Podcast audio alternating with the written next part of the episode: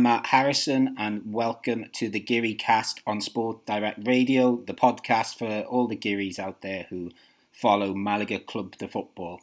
Joining me, as always, is Chris Marquez, and it's just the two of us today, Chris. But how are you doing? I'm doing uh, quite well. Yeah, it's going to be a quiet episode, uh, this yeah. one. Uh, but I'm doing very well. I'm happy to be here, as uh, usual. Yeah. Um, how's your week been? Uh, Friday drunk, Saturday hangover, Sunday lazy day, Monday awful day with the Malaga game, but that later. And uh, today we are here. Yeah. So how was your uh, holiday? Because you went on a, on a small holiday trip for a week. I did. I went to um, all those magical cities of Andalusia, which with all the football clubs that Malaga I'd love to visit. So yeah, I went to Sevilla for a couple of days, which was, as everyone told me beforehand, excruciatingly hot, but it was you know it was fine. I had the sort of bit of a ghost town. Then I went to Jerez, and I don't like sherry, but I thought I had to drink sherry there, and that was surprisingly nice. And then I was in Cadiz, which of course Cadiz are in the news over the last last 24 hours because they've been promoted to the Primera. So I was very lucky because uh, I, I don't really like them for you know as we've spoke on this podcast before. I don't like their football team. Um, brilliant city though, I will say brilliant, brilliant, brilliant, brilliant city. But um, I had to. I was there the night where they could have got promoted, and it was very busy in the bars. And I thought I really don't want to be caught in a promotion party. But Fuenlabrada beat them surprisingly, so I escaped the next day before the party. Um, and I had extra reason to want Fuenlabrada to win because Chico Flores came off the bench for them, who you know, Swansea, Swansea hero. But um, yeah, it was great. So that was that was fun. Um, I got to watch both Malaga games. I got to watch the Malaga game against Deportivo in an Irish bar in Seville. I sort of hid in the corner with my tablet and watched it. And yeah, and then last night, well, wasn't quite so good. So just before we move on to talking about the games, we'll just have a quick update of how our league table is looking at the moment, because uh, it's it it sort of went from looking really really good to back on the edge again. So Racing and Extremadura they are gone. They, you know they are mathematically a long way off. They are relegated, so that means there's two places left. Uh, Albacete lost last night to Elche 2 0 which puts them uh, 20th and on 46 points. Then just above them, Lugo on 46 points in 19th.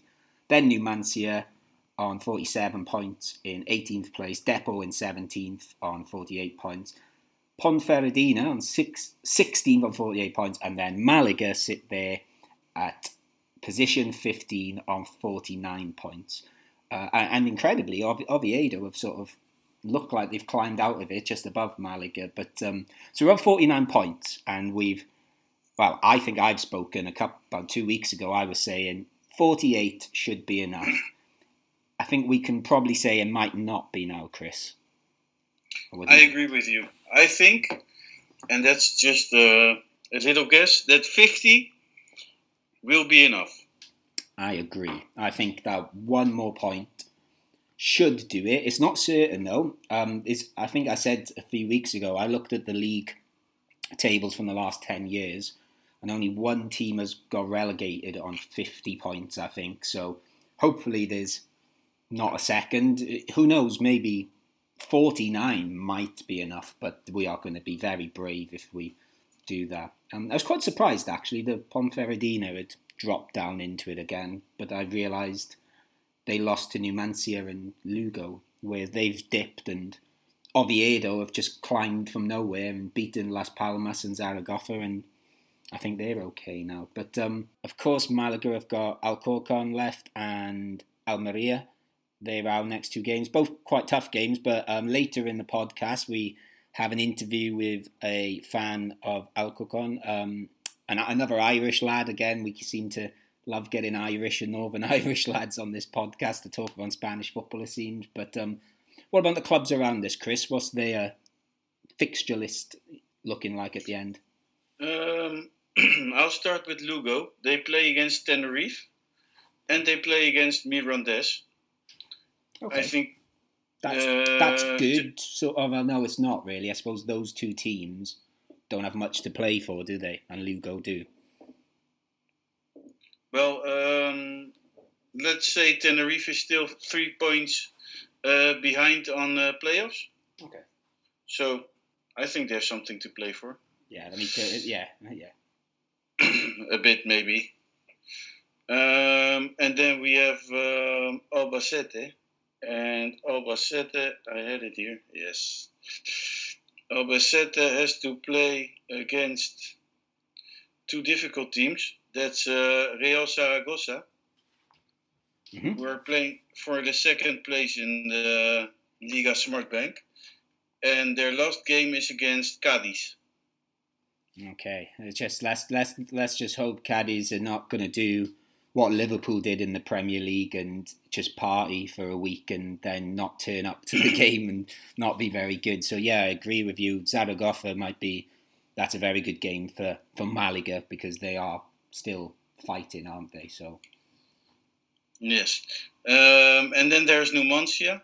Um, I think Numancia because they have, I think, one more point Yes, uh, but we have, we have a better goal average. So um, if Numancia loses one game, um, they cannot get above us okay. because they can only get three more points in their last game, and we have a better goal average. So um, they play against Huesca, and also in their last game play against Tenerife.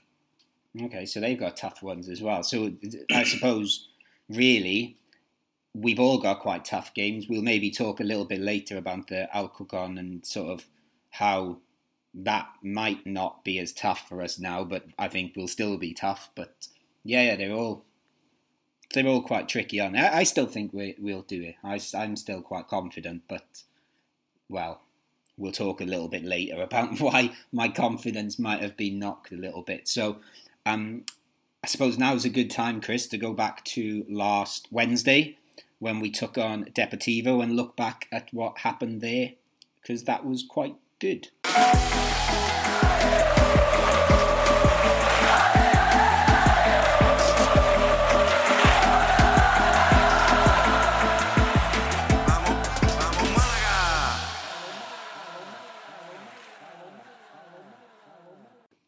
So we're going back to last Wednesday, which again, the, these games come so thick and fast. It feels a very long time ago now. It was I, I was in Seville, as I said earlier. I was hiding in an Irish bar who kindly let me steal their Wi-Fi to watch it because I don't think many pubs in Seville would have shown a Malaga game.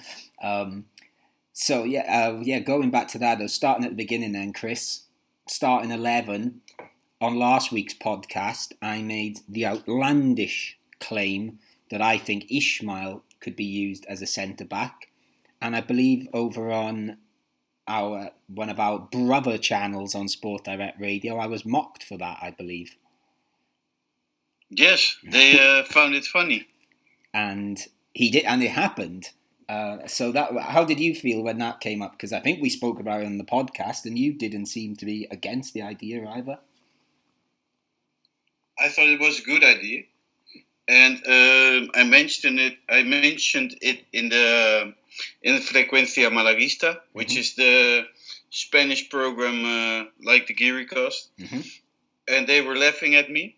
and uh, in the app, in the WhatsApp group we have, they were laughing as well. They went ha ha ha. um, but then when it happened that night, and he was playing a very good game in that position. Yeah, they, um, God say. Yeah, much better than Diego Gonzalez is. So I started laughing back. And I spoke to them yesterday. I was listening to their program and I was commenting on the on their show, and I was also uh, rubbing it down their uh, rubbing it down uh, to them. So yeah, not know this gone too much to my head, but I believe I was called a genius after, which I was quite quite flattered with. But um, yeah, I don't think there was there was many other surprises really in that lineup. Ben Camossa? Oh, Ben, sorry, yes. again because he started because he started yesterday. I forgot he started that game as well. Yeah, that was um, that was a bit of a surprise, and maybe he's a good good place to start then. So first half, well, I, I, like my first reaction was because he was playing was to look at Benkhemassa and think, please don't do anything silly, please don't do anything silly. But I thought he played okay actually. I thought he didn't do anything wrong from what I recall. What about you? How? Because I know we we attack him uh, quite a bit on here, but how do you think he played? I think he played one the best game of his career. Oh, that's a big claim. I can't say I've watched every game of his yeah. career, but me neither. But that's what what I'm guessing because I I looked at him yesterday and it was this was one of the worst on the pitch again. So no, he did a good job against Depor. Yeah, um, and, and what did you think of that first half in general? Um, I thought it was Malaga was the better one. That's for sure. Uh, we had some changes, some chances, but not not so many as as I hoped for.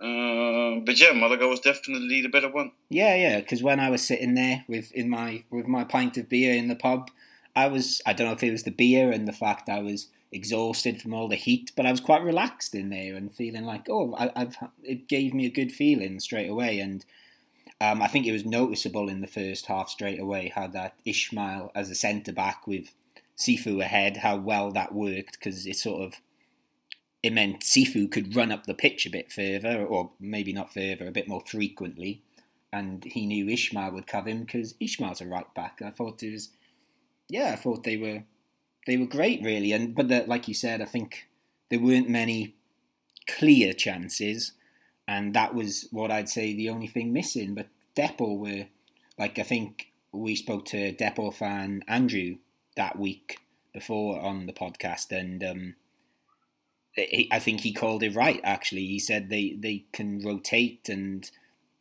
and they don't deal with perhaps counter attacking teams so well. And well, I don't know. Would you say we played counter attacking? Now I think about it, we were quite forceful from what I remember a week ago. No, we were definitely not uh, counter counter attacking because we we had the ball possession. We were the better ones. Uh, they they just weren't up for for Malaga like uh, like we thought they would be. Yeah, definitely. They, they it was surprising because I think I think you in particular said maybe one of the episodes before that a few Malaga fans were targeting this game as the one that would decide everything. And you and you said, "Oh, I don't know why we're picking the Depor game because they because they'd hit a little bit of form, hadn't they? But um, yeah, they really were. Yeah. They, really they won against Huesca, I believe, right? Yeah, that's right. Yeah, they um they won a couple of well they they have done a, a little bit like Oviedo have done over the last couple of games where they seem to climb out of it a little bit. Um, mm. you know, and now they're they're in this pretty much the same position as us. Well, you know, a worse position. They've got a point less. Um, and then second half, um, we had a triple substitution towards the start of the second half. What so we had Muniz, Hicham, and Roland coming on, and they came on for Benkhemassa, Adrian, and and Tete. Uh, perhaps we'll talk about some of those players that came on shortly. But I don't know about you. I was a bit let down with Tete Morente. I thought he was a bit quieter than usual because he's been obviously one of our best players since the restart or second half of the season, I suppose. What did you think of him? Yeah, I think uh, Tete Morente played his, his worst game until now for Malaga against uh, Depor. He just wasn't there, and, and that's okay because you cannot shine uh, mm-hmm. every every minute, every game. So uh, yeah, I hope. And and how how much do you reckon that triple substitution had a positive effect on the game for Malaga? Well, I got scared when I saw Roland coming on hmm. because I thought Roland and Benkhemassa, wow. but I don't know. I, I I can't imagine. I didn't really pay much attention to Roland. How did how did he play? Uh, he was um, a, a, bit like we said with Benkhemassa earlier. He um, he didn't do anything fancy. He just played it quite safe, but actually, that's exactly what we needed, I think, because obviously Hicham is a bit more, you know, he flies up the pitch a bit more, and, and even Munoz, who, who is usually a bit more defensive, I would say, he was he was getting forward or getting a little bit further up the pitch. So Roland just sort of st- stayed in the middle. Not that he was flying into tackles like Keidi Bare would, or he was covering lots of ground, but he seemed, yeah, again, I didn't really notice him too much, but I suppose that's probably a good thing. um, I think so. And then we'll go on to, uh, I know we'll do our Chumbo and Biznaga later, and uh, I, I've still not quite decided on my Biznaga, but certainly one of the names I've written down, and I might decide on him by the end of this chat, is Munoz. How, how good do you think Munoz was when he came on? He was uh, decisive with it, with his pass. I think uh, he, he made the, the match. Yeah, he was. Um, actually, uh, my my dad and my brother watched this game because um, my brother's staying with my dad. My, my dad lives in France, uh, so I've been subjecting them to Malaga games when they've got no t- um, no football to watch at home. And, and my one of the first things my dad said was like, "Who's that number 34? He, he said he seemed to be everywhere, and I said, "Yeah, that's that's Luis Munoz. He he can be everywhere. Um, yeah, he, he was he was decisive, but maybe maybe not as decisive as Hicham, because uh, again we've spoke. I think I said on one of the first podcasts we did before the first game, I, I, I didn't really have any logic behind it. I said that I think Hicham is going to be decisive in, in the next few weeks, and he's perhaps been a little bit of a letdown, but not in this game. How did he feel? What what effect did Hicham have on the game? Um, Apart from the obvious, I, I, find it I find it difficult because he scored the goal, uh, but minutes before the goal, he got a very big chance mm-hmm. that he shouldn't miss. Mm, I yeah, I agree. It was a good chance. Is I, I, don't know. I think it was quite. It was a come across him quick, but yeah, I don't know. I, yeah, I suppose you do have a good point there, but um, but he did I score. I think if you if if if Luis Munoz don't doesn't give the pass and and of course Hicham walks uh, in the right line, gets the ball. Um, controls it well, and and and makes the goal. Um, but I think in in such important matches you get not so many chances, and I don't know. But it wasn't Luis Munoz that played the decisive pass, was it? That was Juan. Oh yeah, yeah, yeah it was but, but, you're right, but you're right though. Luis Munoz was the one. Luis Munoz was really good about. We'll talk about the goal now. Then I think since we're here, um, I think Luis Munoz was great in the goal because there was a lot of players around him calling for handball, and we'll talk about that in a second. But Luis Munoz didn't react to it and just thought, well, he played on and he played the pass that went through to Juanpi, and then, yeah, Juanpi's pass was awesome. Like it just absolutely perfect. And I know we've been critical sometimes of that final pass with him, but that was absolutely perfect. And actually, I thought it was a really good finish as well. He seemed to it, he made it look remarkably easy. I thought, but um, uh, yeah, and well, should we should we deal with that question? So the ball went in, and then about a minute later, we go to VAR, which I was like, I I was thinking, why is it going to VAR? I didn't understand, but then they showed the replay, and well, I'll get your opinion in a second. I, I thought it was I thought it would be very, very harsh if they got rid of it, but in this VAR world, I thought it does actually touch his hand. That's going to get ruled out. I was quite surprised, actually. Um, I don't know. What about you? Um, well, I yeah, I, I didn't see the handball at the first time when it happened, but in the replay, yeah, you get a bit a bit scared that they might um, uh, how do you call it cancel the goal? Yeah, disallow it. Yeah, um, but I'm glad it didn't happen. And watching the news, uh, reading about it, um, the VAR couldn't what what uh, what I heard and what I read couldn't um, uh, take it because the play was already gone. Ah, right. Okay, so that makes sense because yeah, I suppose we passed it up the pitch by then, and but yeah, I, I was quite surprised. Yes, so, I, I, go on, sorry. Uh, the uh, the ref had to uh, Yeah, if if he saw the handball, he, he should have made a decision uh, direct, and the VAR wasn't allowed to um, judge that handball. I think something like that. Okay, so, so one I, am not one person who did judge the handball. I don't know if you saw this today. Um, Fernando Vasquez, who is uh, Depor's manager, he went ballistic and he chased the referee down the tunnel after the game. And uh, today, basically, the referee wrote in his match report uh, basically what he'd done. And today, he's been banned for four games, Fernando Vasquez, because of his. Uh, well, I think he's had. I think this isn't is not the first time this season he's been critical of refs, and so yeah, Depor.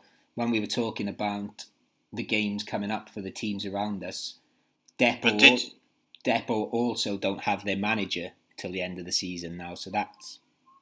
Yeah, but did you see uh, Depor Extremadura? Ah, yes, I was going to mention that as well. Yeah, because that, cause that might be so overturned. You, so, so do you think it it it means anything that that Depor doesn't have his manager because he's on the he's he's on the stands? but I think he was in the stand for that one. I think. Oh, I'm not sure. Yes, he was. Okay. Yes, he was. Okay. And he was, he was um, where the substitute players were. Okay. All right, I see your point. You're saying and, does it matter? And he was screaming out to the field, and and since there are no fans, you can hear anything. yeah, that's true. Yeah, I suppose. So, but, but also, in, in what way? In what way is he banned?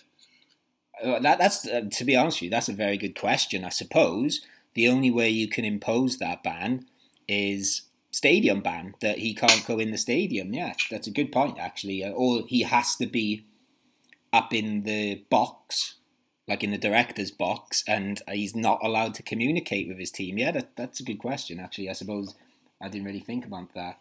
But going back to that Extremadura game as well, have you seen that Depor appealing that result? Well, I know I know you know what happened because you put something on our Facebook page yesterday, and well, it sounds stupid to me. But do you want to try and explain what's going on there a little bit? I'm going to try to explain it. um, during the game, um, well, you have you have to have a minimum of seven professionals on the pitch. Um, so Extremadura had seven professionals on the pitch, uh, but during the game, one got injured. He left the pitch for one minute to be treated, uh, but came back on the pitch after that minute. And he played the rest of the game. So uh, Extremadura had one minute. Uh, they were playing one minute of the whole game with uh, six professionals because one professional got treated, uh, yeah, outside of the pitch. Yeah. So I, I, I think it's ridiculous. If this is football, I stop following it now, and I'm going to we we make a boxing podcast out of this. Uh, I, I, well, I've been watching the Last Dance documentary, so I, I might give basketball a go. That seems okay. Yeah, let's go basketball, and, and also there's a basketball team in Malaga, so that would that would. no, sense. that's even that's even more drama. You cannot touch each other. No. All right, okay, I'll stay away then. Um, no, well, I don't I don't like this seven professional rule anyway. I think it's stupid. If you've got players uh, that are young enough and good enough, surely you want to encourage youth footballers. But um, but but you are a little bitch if you appeal to this thing. Yeah, definitely. Oh, yeah, that that is ridiculous. Yeah, that's I that I sort of misunderstood it the first time I read it, but that now you've explained it that yeah. way, it's, it's that yeah, that, that that's a nice way of putting it. That that is like being a little bitch. like a little big bitch, and and they they were the same bitch um, against Malaga because then they were crying, "Mommy, mommy, the ref uh, didn't uh, didn't see the uh, handball, and they and and they counted the goal for Malaga. Well, if you see the game before that, uh, Depor against Huesca made one handball and one foul um, just before their goals, and that's oh okay. So this is to uh, Depor. Stop being a little bitch. there you go. Um, and actually, in a, going back to that youth rule, the Malaga's goal was main was all from players from the cantera because uh, Juande made the tackle, Muniz made the pass, Juanpi made the next pass, and Hicham scored. So why would you discourage teams being able to yeah. use young players like that? It's just it's just and, never made sense to me. And another thing, the um, coach of uh, Depor was sent off against Malaga. He was all the time coaching his bench. Um, he, he was able to talk with the players. He was able to to talk uh, when the you know when they have the water break. Yeah, yeah, yeah. He was he was the one talking to them from the stands. So you did know, get, if you want to play know, fair, I didn't know he got sent fair. off. I didn't see that. I must, no, I must have been celebrating at the time still. if if if you want to play fair football, if that's what it's all about, um, then you have to be um, fair as well, and stop whining as a little bitch if you if um, because in my eyes, Extremadura didn't make any mistakes because the player was only off the pitch for one minute to be treated, so he still counts yeah, as yeah. a player on the pitch. I yeah, think. He's, well, if he's not been subbed off, he's an active player, really, isn't he? You know, fair enough if they, you know, if they brought on a youth player for a minute and then took the youth player off, you know, that is cheating. But oh, that's that's bonkers. Um, well, anyway, if, if La if La Liga counts this in, we're making from this a boxing, uh, kickboxing. Okay. Uh, okay, yeah, I'll go with that. Yeah, yeah, uh, none of this little bitching stuff in there. no. Um, okay, so we've talked about stuff that happened after the game, so we'll wrap up this section about Chumbo and Biznaga. So, as always, we'll go negative first. Uh, who is your Chumbo, Chris? My Chumbo will be Tete Morente. Okay, I've I've got him too. Sadly, um, I wrote three down, and the one I circled in the end was Tete. Uh, the other two I had written down were Adrian, again, sort of went missing, and Sadiku, who also went missing. Not so. It could I could have picked any of those three. Although overall, I thought it was a good team performance. Uh, Biznaga. Biznaga. Well, I had somebody in my mind, um, and I'm going to do it. Let's go crazy the Biznaga is going to Benkhemassa. no. You, yes. are, you have gone crazy. Why not? Well, he, he didn't do anything wrong. I, will agree with that, but is is that it now? Just because he? Oh, he played the he played the game of his of his whole of his entire career. Okay, no, no, we, uh, we've I think he's deserved a bit of love. So we, okay, I'm happy with that. Again, I've got three names written down, and the one I've got circled, we've not really talked about at all, but I thought he was absolutely amazing. I wrote down Ishmael, I wrote down Muniz, who was awesome, but because he just played more of the game, well, you probably know. I'm going to go Juanpi.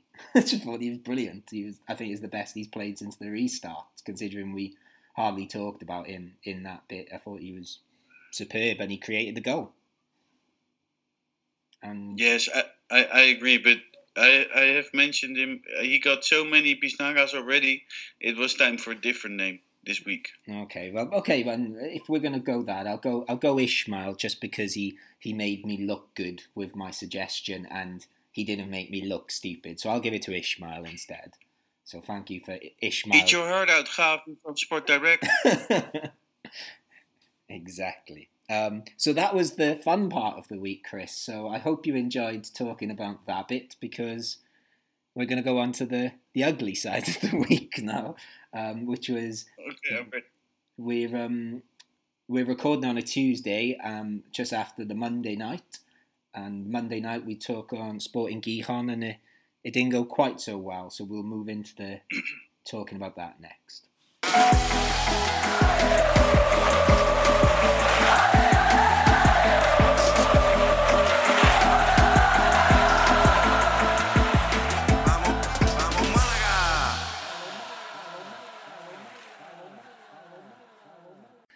So yes, as I just said, we're on to the the sadder part of today's podcast where we talk about Malaga's loss last night.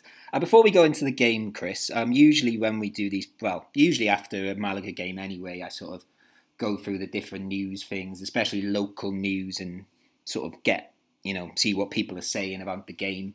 But I wanted to start today because this I've got this beautiful quote from Malaga Hoy, which is one of the local. It says it's Malaga today, so you you know one of the local Malaga news outlets. And I saw this quote at the start of the match review of last night, and I thought it just sums up Malaga's seasons perfectly. And it started with Don't think I'm sad if you don't see me smile. It's just Malaguismo. I thought that was beautiful. don't think I'm sad if you don't see me smile. It's just Malaguismo. And I think that's a nice summary of Malaga's season so far. Do you like that? Um, yes, I love oh. it, but um, it's not only this season. Oh, is it not? Yeah, sorry. I, I think it, it, This is possible for loads of seasons, but yeah.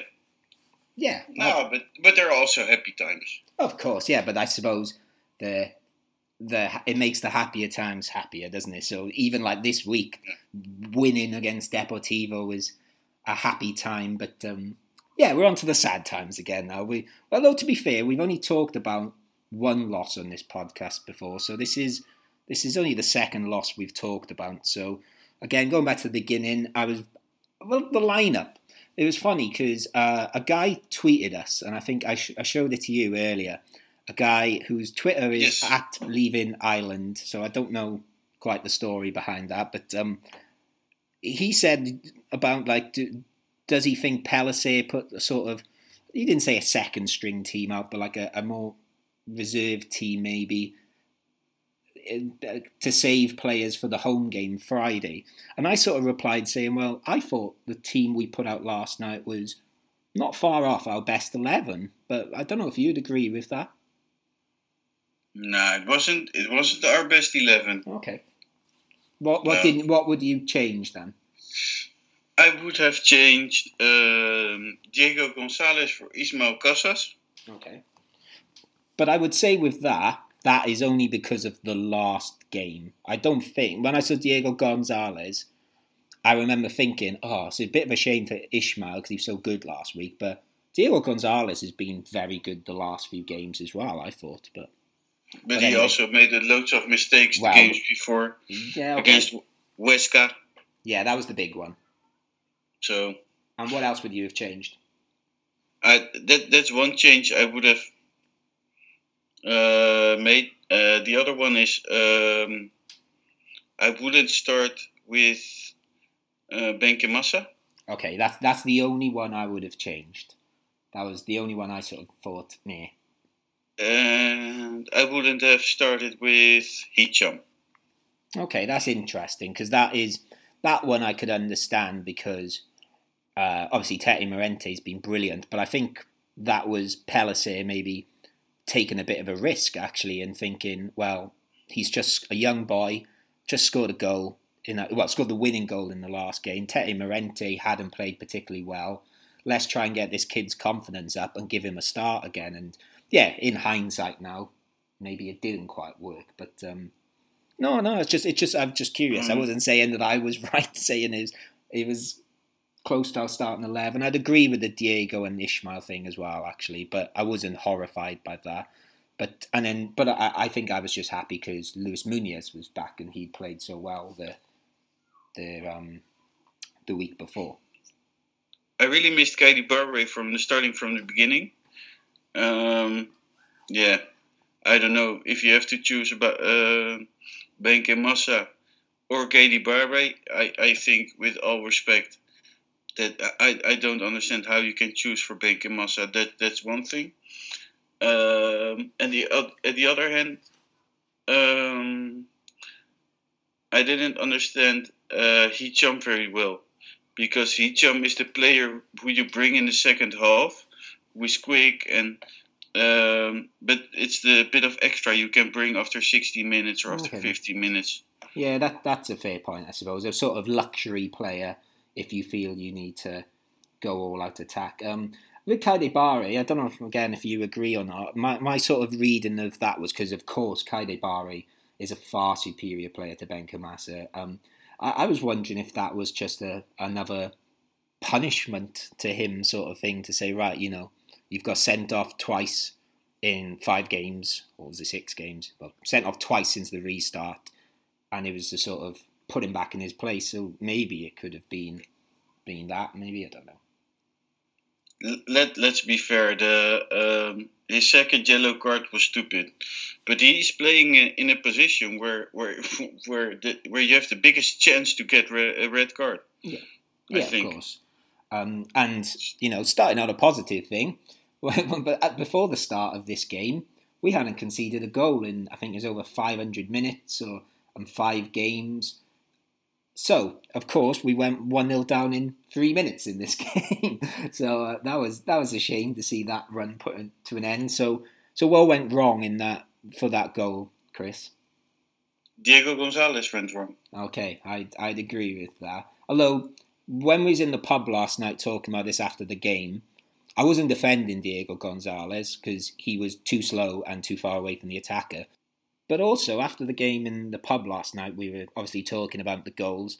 And I was saying, I, thought it was a really good pass as well, actually, because he was under pressure, I think, from Juanpi, who I know is not exactly the most physical presence anyway. But he curled it right around the defence, and I think the pass was so good that Diego Gonzalez was caught out. But I, I agree with both. It was a good pass, but Diego should have been quicker. Well, I saw some people I think I read somewhere, or I might have seen on Twitter, someone say Munoz was too slow as well. Would you agree with that?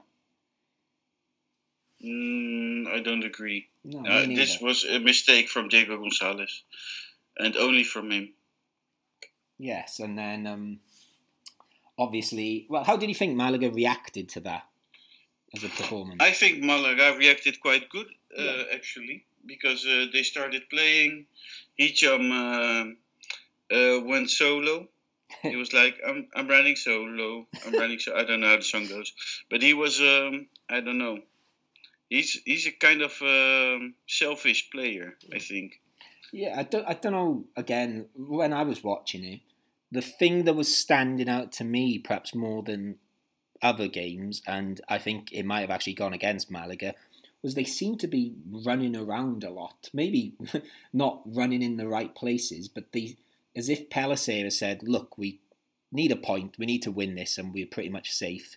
And he convinced them to just run around and work hard, and and maybe that's why these gaps opened up. But yeah, I was quite happy with how they reacted. But um, I think I spoke to you guys in the group chat. Um, Alvaro Vazquez scored after this. Um, I have a bit of history with Alvaro Vazquez because he was on loan at Swansea many, many years ago, and he was dreadful, and he's still remembered by Swansea fans. There's probably two or three strikers where people say, "Who's the worst striker we've had?" and he's usually one of the ones that's mentioned. So of course, he goes on to score last night, second goal. What went wrong with that goal? Apart from Alvaro Vazquez scoring, something's gone wrong if he's scoring. What went wrong? Diego Gonzalez again. I think. Well, that's my opinion. I don't know how you what you think about it. But well, I think it was all three of them actually for that one. They all seem the all three centre backs. It just seemed to be. I don't know. It just it, it didn't seem a very difficult pass. He sort of just chipped it over the top of them, and and and he was through on goal, and and then he had loads of time to set himself and. Yeah, it's, I, so I would say Diego Gonzalez, but equally, um, I think the three of them. Yeah, probably. But then, but then you're two 0 behind, and then yeah, then you know it's over. Yeah. Um. Well, you sort of hope the Malaga might come flying out the blocks in the second half, but we've only scored three goals in a game once this season, so I thought, well, we're not going to win now, but maybe we can we can try and salvage something. And then, well, going back to the guy we spoke about earlier, when we did come out for the second half, the first thing I noticed was, again, a bit like you said uh, earlier, Hicham was the one that was jumping out at me as someone that was maybe not making some good decisions at time, but he seemed to be determined to score a goal and do something and run at them, and he had that shot that was just wide. But I thought he looked dangerous, so I was quite surprised when he got subbed towards the start of the second half. I don't know about you. Uh, yeah, I, I, it, I don't know. I, it, I felt a bit. Um, uh, his selfishness. I, I can't deal with that. I don't I don't like it because I think you have to go for the best option, and um, I don't remember exactly who it was. It was Adrian or Sadiku. Um, was walking right in front of him, or it was Juanpi maybe. Yeah, it was Juanpi. Yeah. If he passed the ball, it would be a goal. Definitely. So I, I, I really don't understand. And then he shoots from the from just outside the box, and, and the ball goes wide over. And I think, wow, why? yeah, I, I, I it's it's it's always the same thing with him. Mm, I don't know about that one. I think I, I I thought he he wasn't far off scoring, but yeah, I think it was Juanpi that run in front, and a bit like you said, oh, it might have been a certain goal, but then I thought, would Juanpi have scored? um, I, I, don't know. Well, how do you think they? Because uh, it seemed quite clear after a couple of substitutions that we'd changed formation back to four two three one. Um, how did you think we played in the second half? I think uh, we we were the better ones. We had the ball position, um, but still creating chances.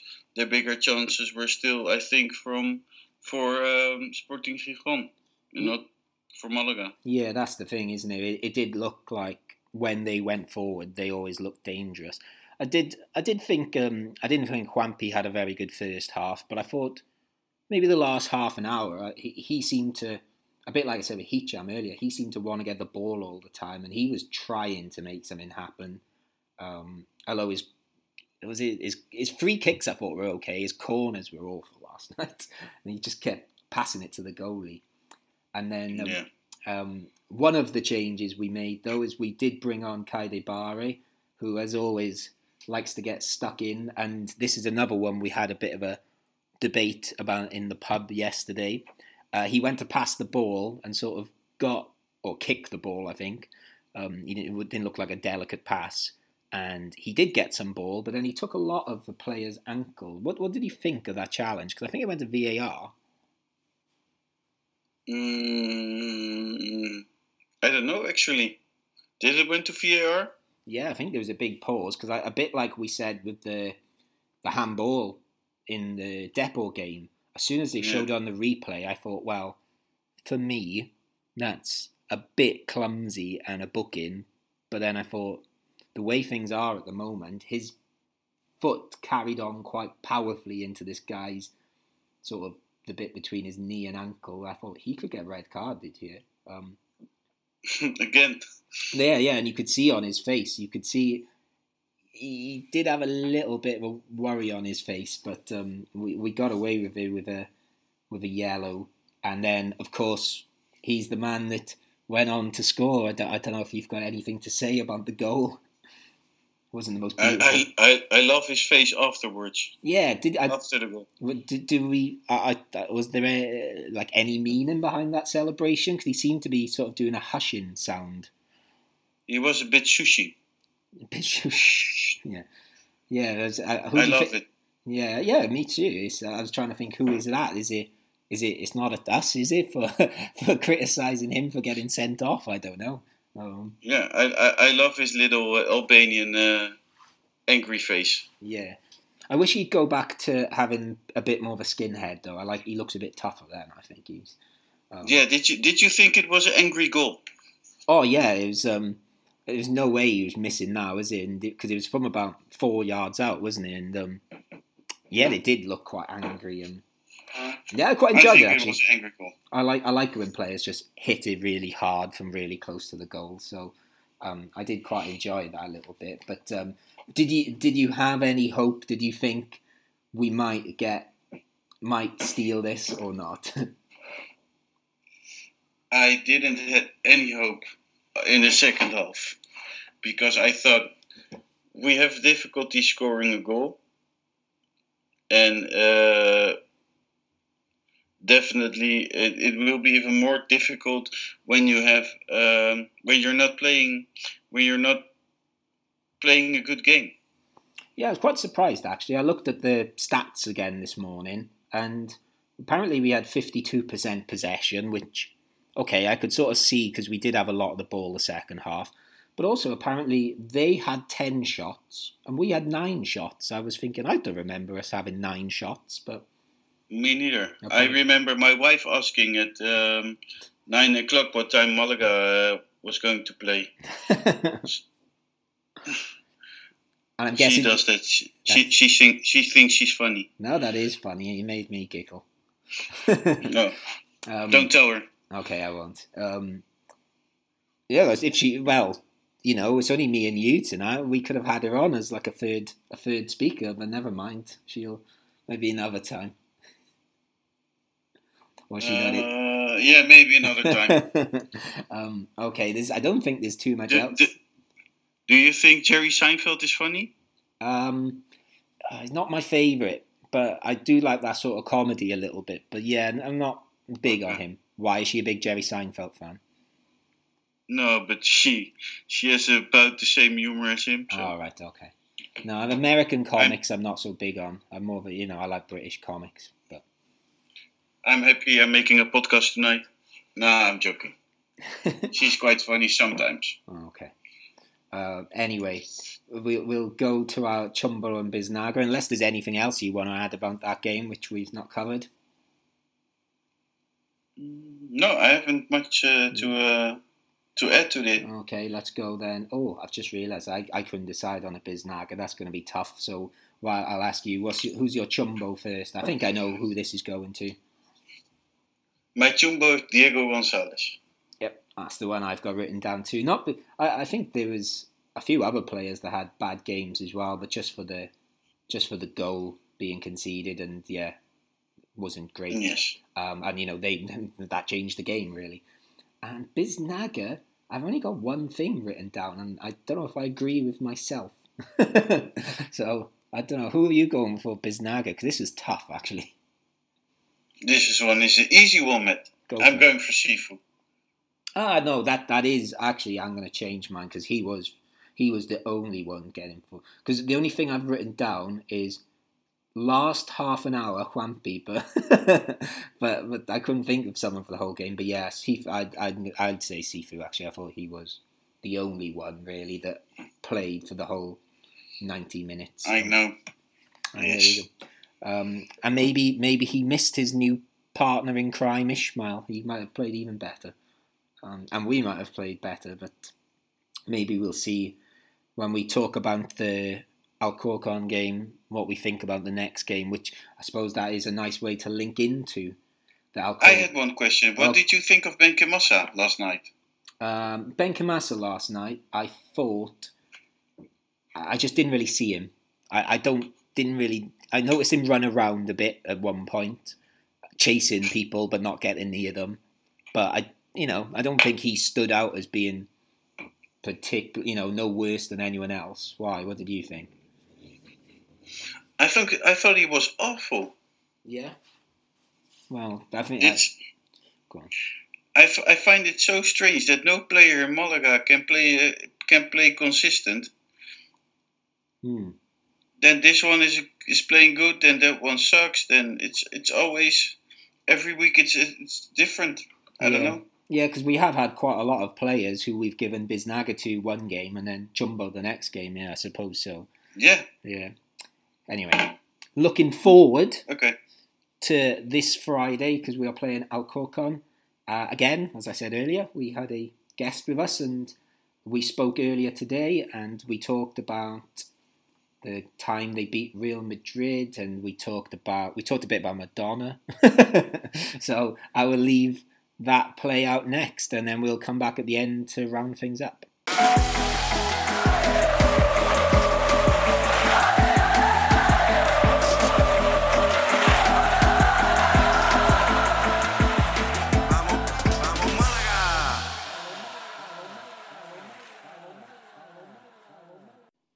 This Friday, Malaga take on Alcorcon And just like previous weeks, we have a rival fan with us. And this week, it's in the shape and form of Alex O'Brien, who is, well, again, I'll let him tell his story. Um, he's an Alcorcon fan, though, even though he's called Alex O'Brien. So, how are you doing, Alex?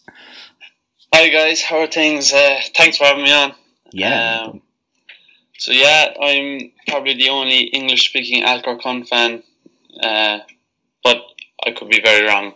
Yeah. Well, no, it was funny when um, I tweeted from the GearyCast thing in, in hope more than anything, and I didn't expect a reply, but it took about I think about two minutes, and I was like, oh yeah, and I remembered like I followed you on Twitter, and um, but you're a it says on your Twitter bio you're a Cork City and Arsenal fan first, uh, so are you from Cork originally? Or?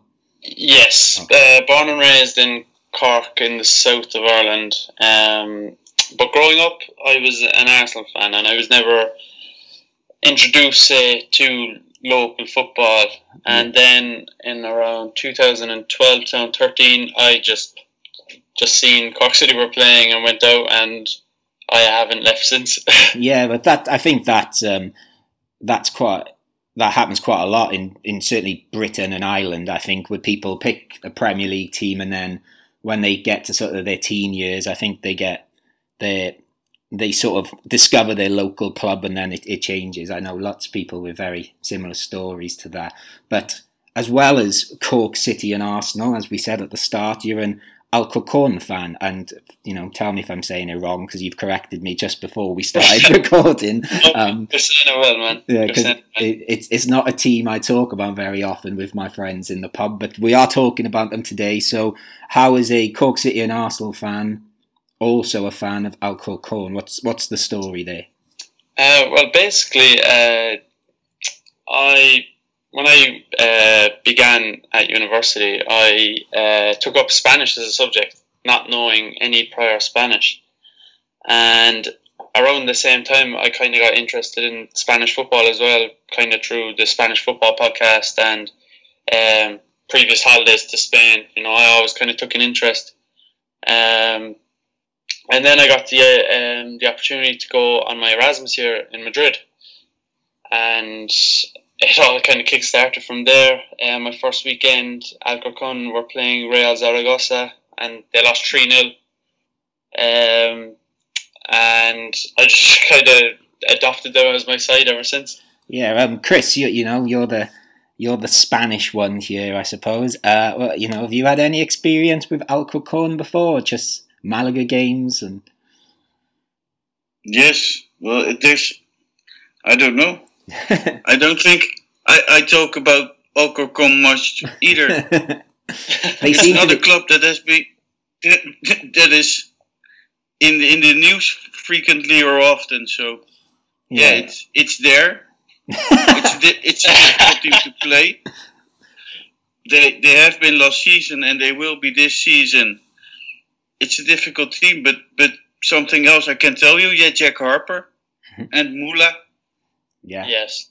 So I, th- I think um, the whole Jack Harper signing probably put Alcorcon on the map in Segunda because he was signed from a Primera side and the Malaga connection. Yeah, yeah, and obviously it's it's a bit, um, I suppose, to British football fans and Irish. Um, exactly. that he is playing in Spain it yeah it, it's not something you see very often here so any sort of link to britain is generally i don't know it, it makes the news there i would say if a british yeah. player plays in spain even if it's like a little bit of news um, yeah the only time i think some people might be listening who, again, as Chris said, Alcorcon are just there, but they might not know much about them. But the name might ring a bell, and I, I do remember them because about the time when I was getting into Spanish football a bit more, they in 2009 or 2010, I've forgotten the year, but around then, uh, they played Real Madrid in the Copa del Rey, and uh, well, do, do, you want to tell us what happened there, Alex, and why I um, remember that? well in my defence, no. I around that time I didn't even know Alcorcon was a club, let alone a, a city in the south of Madrid. Um, but ever since I kind of adopted them as my Spanish club, I have um, been going into the uh, the history of them, and uh, it's probably the biggest game in their whole entire history. That, that two-legged tie. Um, that there's a name for it as well, Alcorconazo. I was going to say, yeah, and uh, um, and you know it's a big deal. Just before, sorry to interrupt you. You know it's a big deal when there's a whole Wikipedia page dedicated to Alcorconazo. yes. Um, isn't that isn't that what the club is about? The, I know I meant it as a joke, but their their top game was against Real.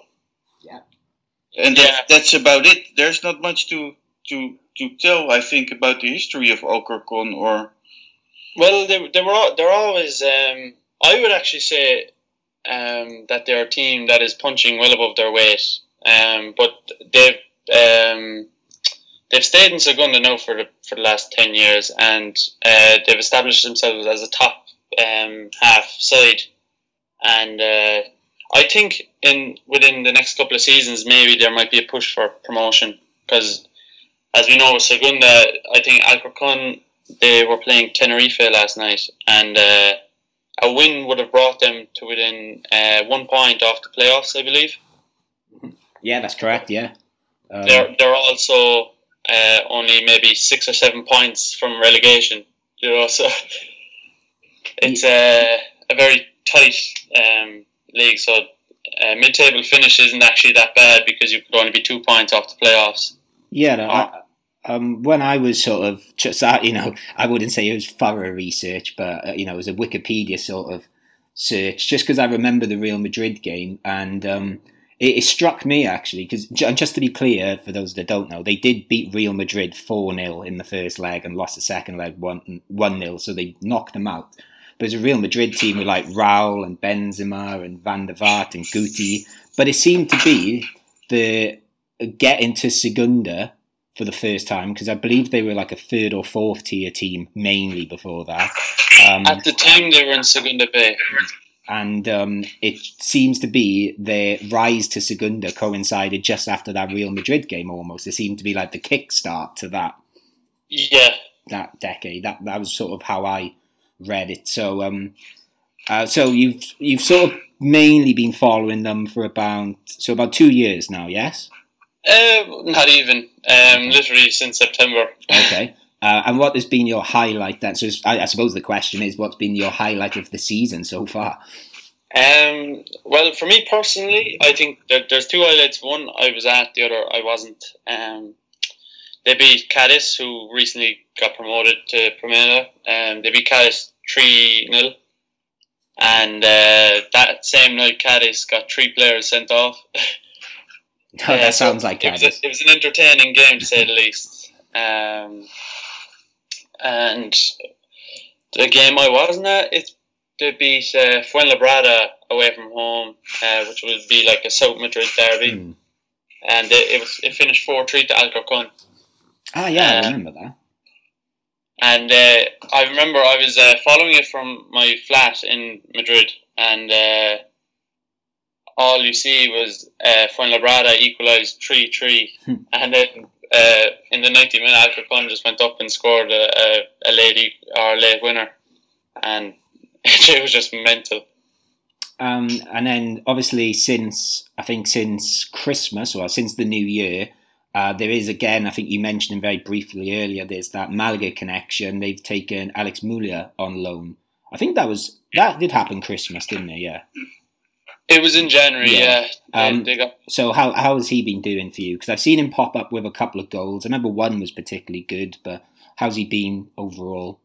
Uh, he's he's been a good squad player for us. Um, he scored uh, a great free kick against Ponferradina in a one of their rare home wins this season. Uh, Alcon are known for their away record, and if only they sorted out their home record, they, they would be up within the playoffs and whatnot. But uh, Alex Mula has definitely been a very good player since uh, he's arrived in South Madrid. You, you, uh, um, you, you, you quite like him, don't you, um, Chris? I think on one of the first podcasts you did, you mentioned him. What, what, what you know, you, do you think he'll be back in Malaga next season? Mm, I hope he will be, but I think he won't ever set foot in Malaga Club de Football ever again. Yeah, certainly with the ownership, maybe. Yes, maybe the way they treated him and I don't think. I, I think I wouldn't even come back. Yeah, so basically, for the uh, like, correct me if I'm wrong here, Chris, because I've sort of forgotten a little bit. Uh, he um, basically, when it came to um, releasing our squad list for the season, he was just unregistered without a club, basically, wasn't he? That that was the yes. He couldn't. Uh, they they couldn't. They couldn't uh, uh, put him in the list. Okay, and then going on to a couple of other uh, Alcorcon players, I wanted to ask you about then, Alex, because um, uh, there's one who's doing particularly well this season. Uh, who I've forgotten is is it Juan Diego Molina, but he goes by a very different Stoichkov. name. Yes, yep. his name is Stoichkov. Uh, and also, I notice in the squad list there's a player called Rui Costa as well. So, um, first of all, I, I, didn't know about Rui. I knew about Stoichkov, and perhaps we'll talk about Stoichkov a little bit more in a second. But who's the Rui Costa fella? Is there's no link there, surely? Uh, no, there is not. Um, Rui Costa is on loan from uh, Porto's B side, and uh, it's for he, he's in Stoichkov's um, shadow as Stoichkov has just been unbelievable this season. Um, Stoichkov came in on loan from Mallorca um, and has just been immense since he's arrived in South Madrid. He's 16 goals in, in the league this season, I think, and uh, he is definitely the star of, of Alcorcon side. Um, and may, maybe um, the end of the season, they may be able to hold on to him on a permanent deal. I, I'd hope so anyway. And what is the um, what is the Stoichkov like? Where does the name come from? Why? Uh, that I'm actually uh, I, am not sure. No, um, I tried to find out too. I, am guessing because he does he hit the ball hard.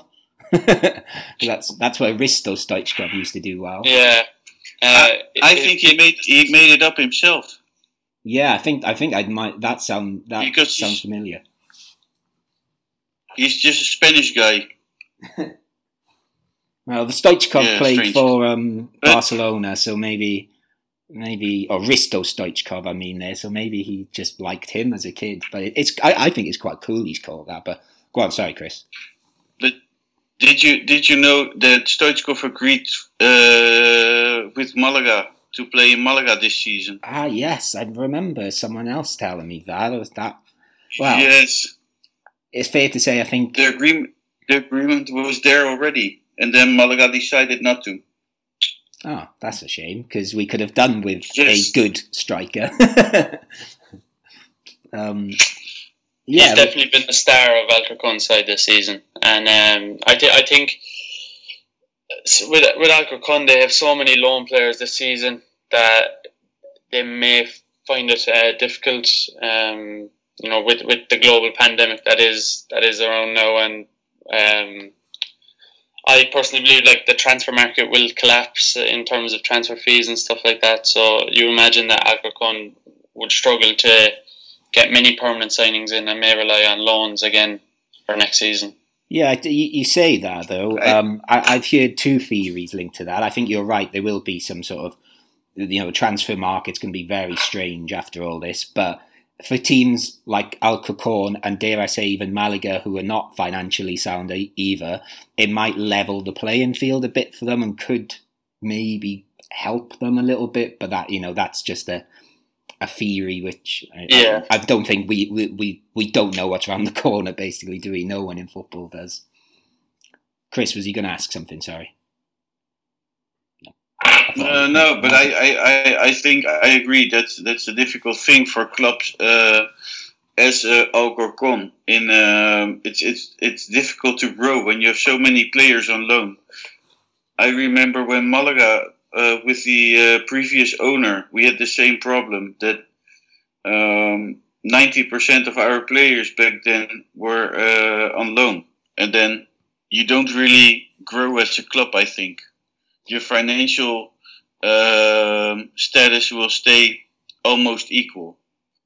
Yeah, it's it, it's a tough one, is it? Because it's, it's I know perhaps people who are listening back back in like English football fans who you know have adopted Malaga and listen, they might support lower league teams, and it's it's the same story there where they they live off the next best thing in of a Premier League team, and then obviously that player is not gonna gonna stay there. Like for example, uh, not to go off on too much of a tangent, I saw 18 uh, year old Jack Grealish play for Notts County, and he was just unbelievable at that level. And they they sort of built a team around him for one season, and then obviously he went back to Villa, and and then they collapsed after this. So yeah, it can go can go both ways, I suppose. Um, apart from Stoichkov, then Alex, is there any other danger men we need to look out for, or anything you know uh, about this team Malaga should be aware of? Uh, yeah, they have a, a young winger called Oscar Arribas, and uh, I think he's definitely one that may establish himself as a Premier player because uh, he, he's young and uh, he scored a couple of vital goals for Alcorcon this season. Okay, no, I've not heard of him, so that's I'll keep it. Was it Arribas? Arribas. Oh, right. Yes. I like the name as well. Arriba Arribas. um, they, they, also have a centre uh, defensive midfielder, Richard Boateng. Um, he is a very um, reliable centre defensive midfielder. And actually, you've just reminded me. I, I meant to write this down, but I forgot to. Uh, about half an hour before we came on, nothing to do with speaking to you, but I just sort of had a half hour and ended up on the La Liga website looking at statistics because I, I, do that sometimes out of boredom. Do you know what statistic Alcorcon top? I only found this out half hour ago, so I'm not. Uh, that would be for the most away wins this season. Oh or, right, okay. I didn't know that. That's not the one I was going for, but that could be right. That's. that's I would say away wins, but um, they win 19 games unbeaten away from home this season.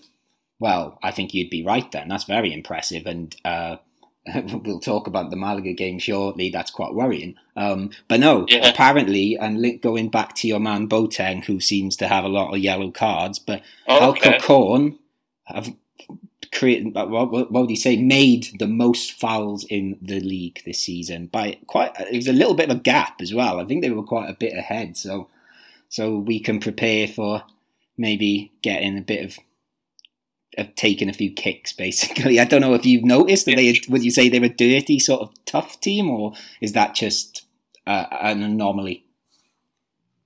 Um. Well, I suppose whenever I did watch them, it didn't come across to me like that. I mean, the the as I said earlier, when I seen them play Cadiz, Cadiz got three players sent off. It wasn't so much Alcorcon being a dirty side. It was okay. Um, but yeah, I, I well, facts. yeah. Uh, no, no, but but you know the facts, numbers, as always in football, they don't tell the whole story, do they? Those yeah. they could be they could be the other team manipulating perhaps a naive team. You, you don't know, do you? Like um, Alcorcon being tricked into those fouls. You don't know. Um, yeah. So, what, how would you describe this style of play if you could? Because I know with some of these teams it can be a bit more difficult because they. Um, they yeah, uh, well, they seem to play very well uh, in games where they should um, they shouldn't be. Like for example, they beat um, Zaragoza away from home three 0 They beat um, Almeria away from home. Uh, they drew with Cadiz away from home.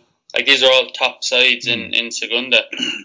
And then, for example, they played Lugo, uh, with all respect to Lugo, uh, but they are, uh, is it second or third last in Segunda? Uh, third or fourth last at the moment. Yeah. I think, actually, I think they're in the they're top of the relegation zone. Yeah, that's right. Yeah. Yeah.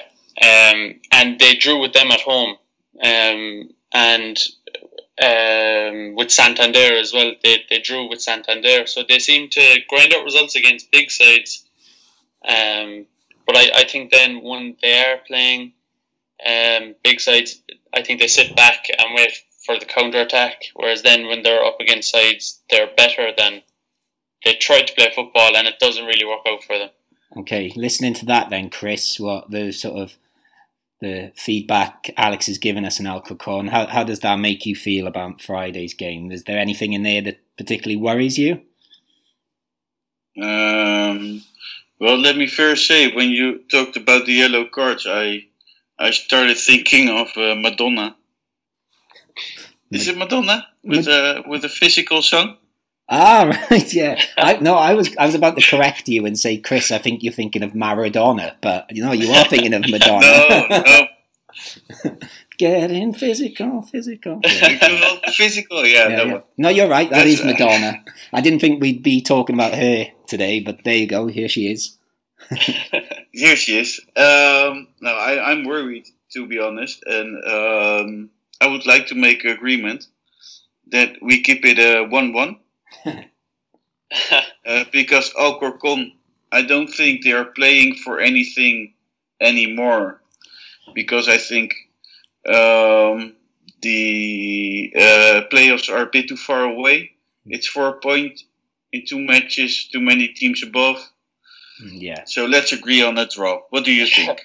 I, I would have said if they beat Tenerife at home last night that they may have a push for it, but I agree with what you're saying. Um, I actually think that with the away record they have, um, you you would think that they would be um, favourites going into the tie, but as I said, against the lower sides away from home, they only seem to have a scoreless draw or a low scoring draw. Oh, that so I, that hurt. I'm, I'm, that hurt. He called us the lower sides. but oh, yeah. it, it, doesn't hurt. I, am used to it already. But I, I, am. I am to be honest. I'm. I'm afraid of Alcorcon Friday. Yeah, the draw, like you said, Chris. I think a draw would be. Uh, I think we've said maybe 50 points should be enough to stay up. May, maybe not, but a draw I think would be a great result. Um, and, and obviously, you, you wouldn't mind. I think. Oh, go on, sorry, Chris. I, I think I think it will be enough fifty points because if you see on the on the schedule that is re, the remaining schedule for um, Lugo and uh, Albacete, they have difficult teams to play, and if they lose one, well, and we get one point, we are there already. Yeah, and of course, Alex, you, you, I don't think you would mind a draw because you sort of let slip to me when I was messaging you that uh, you do have a little bit of a soft spot for Malaga, I believe. Uh, yeah. Um, so I suppose I used to always kind of holiday in Torremolinos and uh, Benalmádena.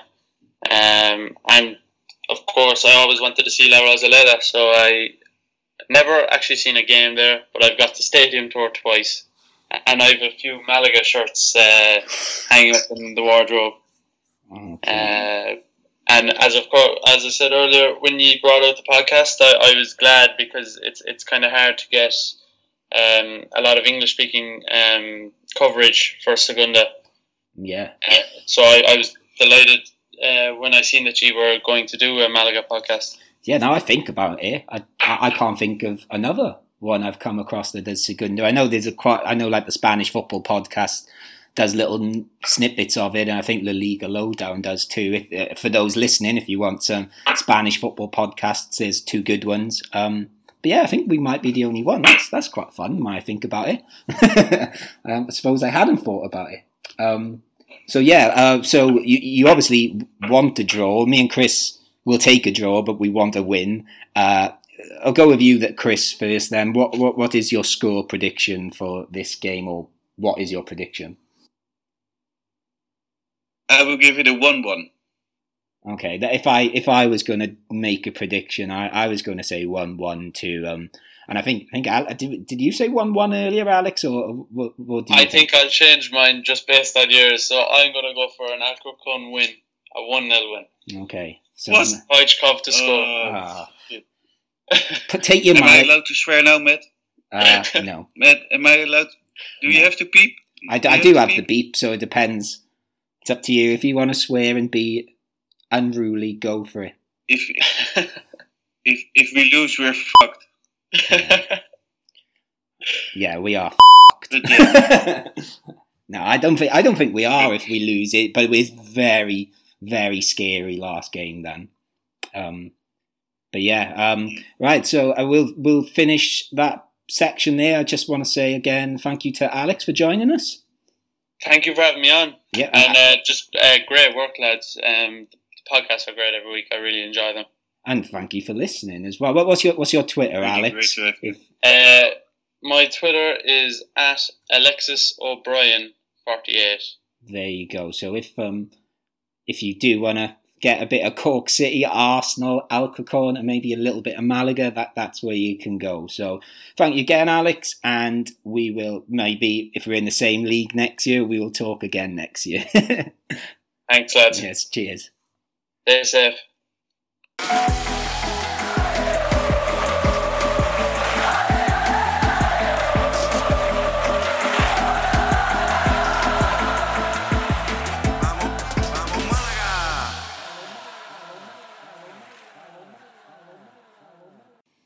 Okay, so once again, thank you for to Alex for that. We're just gonna finish things, well, you know, sort of tidy up and finish things off, really. So, I suppose having talked about those two games, the the good, the bad, and we've talked about the Alcorcon, who hopefully are the ugly. Um, do, do, you like that? I quite enjoyed that. Um, what have we learned from those two games this past week, Chris? What have you learned? What I've learned that you always have to go on the pitch excited to play football. Okay. And uh, Pellicer always has to listen to Matt. Ah, right. Yeah, yeah. I agree. Well. So, so you know my question now. Okay, which is what? What eleven should start? Which lineup should Pellicer bring against Alcorcon? Okay, so Senior Pellicer, this is the team that I would go with. And I've not thought about this, so I'm gonna, I might have to reflect on it later. Uh, so definitely Munir in goal. I think that's done. um, and then I would go back to Juande Lomban Ismael, Cifu right back or right wing back, Juanca left back. no, no, no Luis Hernandez. Mm, uh, that's a tough one. I'm going to say no for now because I just don't know how fit he is. If he's if he's perfectly fit, then maybe I'd take him in for Juande. But because actually, to be honest with you, I would say that now I think about it. If he is fit, then Juande, as brilliant as he's been, he did look a little bit more tired last night, and he's a young player. Maybe he does need a break. So, okay, yeah, I, would agree with that. We'll go Luis Hernandez, Lomban, Ismael, Cifu, Juanca on each wing bit, wing wing bit, wing bit, wing back.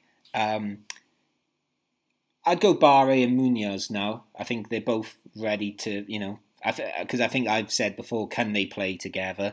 As long as they say. That's what I was. That yeah. was what I was going to ask you. Yeah, I think um, they aren't really good together. No, they're not. I think I think it just need they need to coordinate who's the one that's going to be a little bit further up the pitch and who's going to stay back. And to be honest with you, I think I would have said before Munoz needs to be the one that's further back. But actually, the more I watch him, I think he's he's not just a. I sort of saw him as a defensive midfielder mainly before, but I think he's I think he can offer quite a bit more up the pitch. Um, um, yeah, I would go with those two, and then Bare stay back and not break anyone's ankle or get sent off. And uh, I, I, I would go for Bare and Adrian, but okay. Yeah, yeah. This I, I just I don't know. Adrian just seems to keep going missing for me, and I think we this is the game we need to just get it done. Hopefully, it'd be it won't be great if we're going to Almeria needing to win or whatever. Um, and then I'd have, of course, I'm gonna have Juanpi. um, and yeah, I'd, I'd, probably go back to Tete Morente. We we rested him a game. Uh, he might have gone, oh well, they dropped me the last game. I'm going to show them, and sort of Juanpi on sort of that. He sort of plays a little bit right, doesn't he? And Morente a little bit left, and then yeah, well, we don't really have much choice up front, do we? It'd be Sadiku. Um, uh, Buenacasa, I think he he came on again last night, didn't he? still just running around not really doing much. Be uh, to be honest with you, I was thinking about it last night. It'd be it'd be nice to see um, Julio come on again because he's I think he's had a couple of sub appearances, but really late on, and you know bringing Buen, Buenacasa on doesn't seem to work. So why don't we just try something different? But I would love to see Aaron Niguez. Ah yes, and not not starting from the beginning, but maybe the last half now. Well, I think I've said before. I mean, he seems like a he seems like a really cool guy, and it, it maybe it's set up for him. Maybe this is he's going to come back from injury, score the winner against Almeria to keep Malaga in the league, and then just leave. and it'd be like this amazing story. But um, yeah, yeah, me too. I'd be up for seeing him. Um, why not? We've, it's like we've tried everything else. Um, is there any other? Buenacasa isn't just it. No, I think I will do the same. I will leave um, Hicham as a surprise act. Yeah. Maybe we can take him in a box, like a cake box, you know? Like a birthday surprise. right, uh, okay. And he can say, hello, motherfuckers. All right, okay. So you're awfully sweary tonight.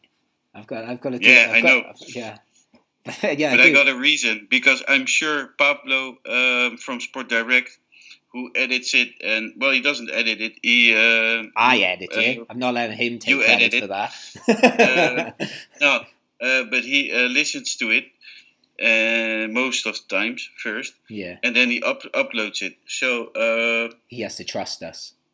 He, he does trust us. So if I do- he's always listening Okay. because he's interested. Uh, but they are very busy in Sport Direct with all the football going on. Yeah. Uh, very busy because they're doing every game. Yeah. Can you imagine that? Yeah, yeah, crazy. Yeah, I've I've seen how busy they are. So, so if if Uh, so, if there was a swear word in here, it would be a bit surprise motherfucker to them. yeah. So yeah, good job, Matt. And and I think we can use a little bit of uh, yeah. Of more aggressive aggressive uh, in here. Well, Malaga does bring out an aggressive side in people, I think, because they, they they they can be very frustrating. um, but we, the- we are we are way too too um too nice for each other. yeah, maybe maybe we need to be a bit nastier. M- Maybe we need to be a bit more like Keidi Bare. Keidi Bare, if he were, if he was on this podcast, he'd be swearing all the time. I bet. Yes, that's why. And then he'd be calling us all sorts of names and then kick one of us.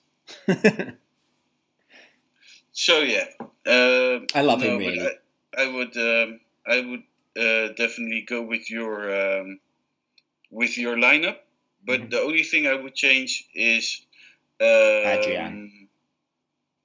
Is Adrian for um, uh, let me think Luis for Munoz, Munoz said, because you said what you said earlier. You and I agree with you. They both can't really play well together. Yeah, this maybe I've I've seen them play together a few times now. Well, we all have, and it's not really worked. But I don't know. On paper, it looks like it should work. So maybe I'm just thinking this time it will. This is the time it will. Maybe I'm just being too optimistic again. But um, yeah, I wouldn't. I think if any of those sort of if those any of the I think the only people we said different were Adrian and then we talked about Hernandez or Juande. I think if either of those teams were put out, I, I'd think, okay, fine, that's cool with me. Um, there's no big surprise there. But yeah, Could we put um, because we're taking Juande out? Could Juande play as a central um, or as a, a defensive midfielder? I don't know. He seems to be a, a quite a tidy centre back and like quite a, you know quite calm. Maybe I don't know. I've never seen him play there, but I, I wouldn't. It wouldn't be my first thought. But are you are you just trying to do like put a player in the wrong position now to take some credit, like I did last week? No, but I, I like I like messing around with the Sport Direct guys. Ah, so All right, okay. Well, I'll leave it. I'll leave that up to you then. Um, but yeah, is there? I'll be on their show Thursday. So There you go. If you want to listen to more Chris and hear him in a different language, check out Sport Direct Yes. Radio. That's they usually record about eleven, don't they? Or what time do they? twelve, but that's live. yeah. So if you want, if uh, or, or if you want to just you know you're listening and you're learning Spanish, it might be useful for you as well. I think I'll be quiet the whole the whole episode, no, the whole day. No, I would say some things, but I, th- I life is difficult. Eh? That's what you need to do now because you do this podcast. You do stuff for them in Spanish. You need to find. Well, you, you've got a Dutch friend with us. You, you need to do one in Dutch now. So you've got all your languages yeah. covered. What would you call the Dutch uh, version uh, of this? The Dutch, sorry? Yeah, the, like if you had to do a Malaga podcast in Dutch, what would you call it? I'm trying to think. I think it would be Kirikos as well. Yeah. Well, there's no word for Kiri. Yeah, I was trying to think it of a better be, word. Let me think. What would be? I'm thinking of a pun on Ruud van Nistelrooy, but nothing's nothing's come yet. Um, um, no, anyway. we're still trying on contacting uh, Ruud van Nistelrooy, but yeah. it, he's a difficult guy to uh, to find. Yeah. Anyway, right we'll leave it there then. Um, thank you once again, Chris. Thank you. Enjoy your time with Sport Direct Radio on Thursday, and thank you for listening again. Vamos Malaga, adios.